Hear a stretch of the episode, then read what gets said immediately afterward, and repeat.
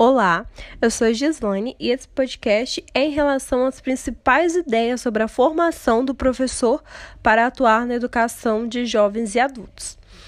É, esse trabalho é apresentado na disciplina de Educação de Jovens e Adultos, ministrado pela professora Ariadna.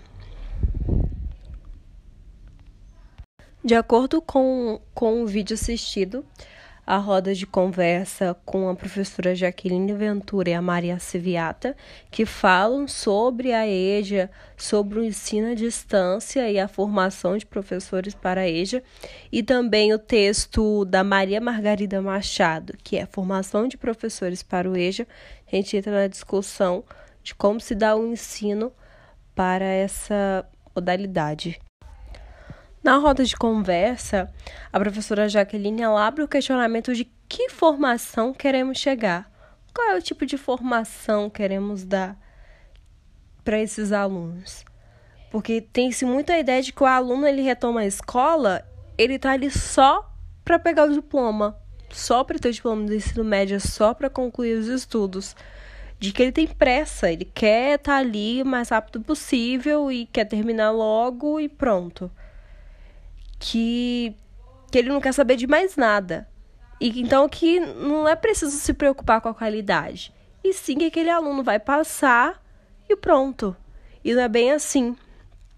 O aluno muitas vezes ele ele recorre à EJA porque é a única forma, às vezes é a única forma que ele tem de estudar, porque talvez o único horário que ele pode estudar é à noite porque ele tem trabalho, tem família, tem filhos e tem várias outras coisas lá no mundo lá fora. Então, não são todos os alunos que estão ali e que, que querem simplesmente o diploma. Muitos deles querem estar ali, eles querem aprender, eles querem uma nova chance.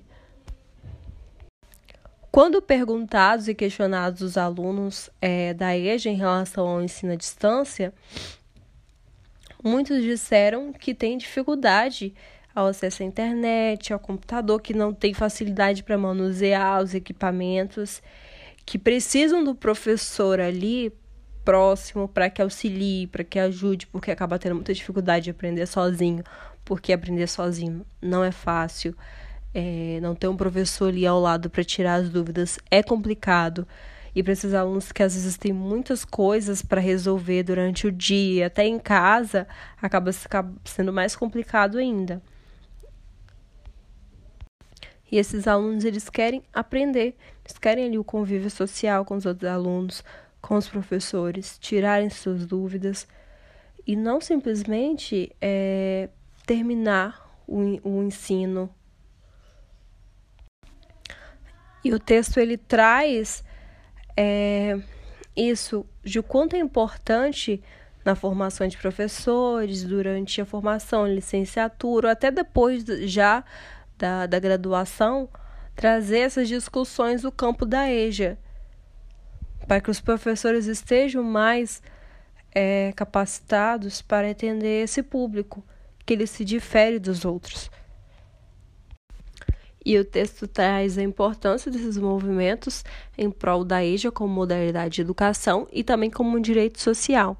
Um desses movimentos é o Conselho Nacional de Educação, CNE, que através da Câmara Básica fixou em 2000 as diretrizes curriculares para a EJA e também a AMPED, que é a Associação Nacional de Pós-Graduação e Pesquisa de Educação, que ela, ela advém de uma sociedade civil organizada em defesa da EJA com destaque para a participação de fóruns de EJA e de grupos de trabalho de educação de jovens e adultos.